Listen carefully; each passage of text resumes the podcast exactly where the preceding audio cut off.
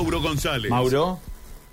Carlos, eh, para contarte que em, la precaución para todos los eh, conductores eh, que circulen por la zona de la, la, autovía 19, esto es a la altura del kilómetro 8 de la autovía mano hacia la ciudad de Santo Tomé por un accidente entre dos autos con un roce que han sufrido ellos y ha generado un herido leve, pero en el cual eh, este accidente ha tenido que llevar la intervención de ambulancias, bomberos de, la, de, San José y también de San Agustín, sumado a la policía. Es por eso que eh, al kilómetro 8, a la altura de Colonia San José, mano a Santo Tomé, está con algunas complicaciones. Reitero, esto sucedió hace algunos minutos vía 19 y es por eso que hay que circular con mucha precaución. Reitero, un accidente entre dos vehículos ha generado un herido que ha sido trasladado al Sanco de Santo Tomé y es por eso que trabajan eh, los bomberos eh, también de San José y de San Agustín, así que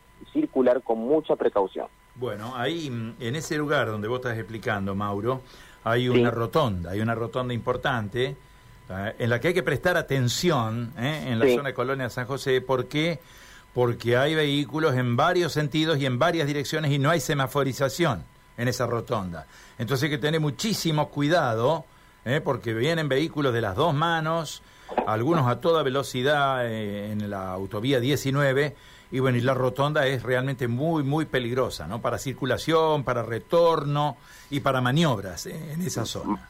Mano a Santa Fe es la ruta vieja de la 19, recta, eh, recta total, eh, aunque la mano contraria es la que genera justamente esos giros en U y pueden ser bastante, bastante problemáticos, así que a circular con mucha precaución, altura kilómetro 8. Muchísimas gracias, eh, Mauro González de la zona de ruta 19, eh, eh, con este incidente ocurrido a la altura de Colonia San José, kilómetro 7, kilómetro 8, en la ruta. María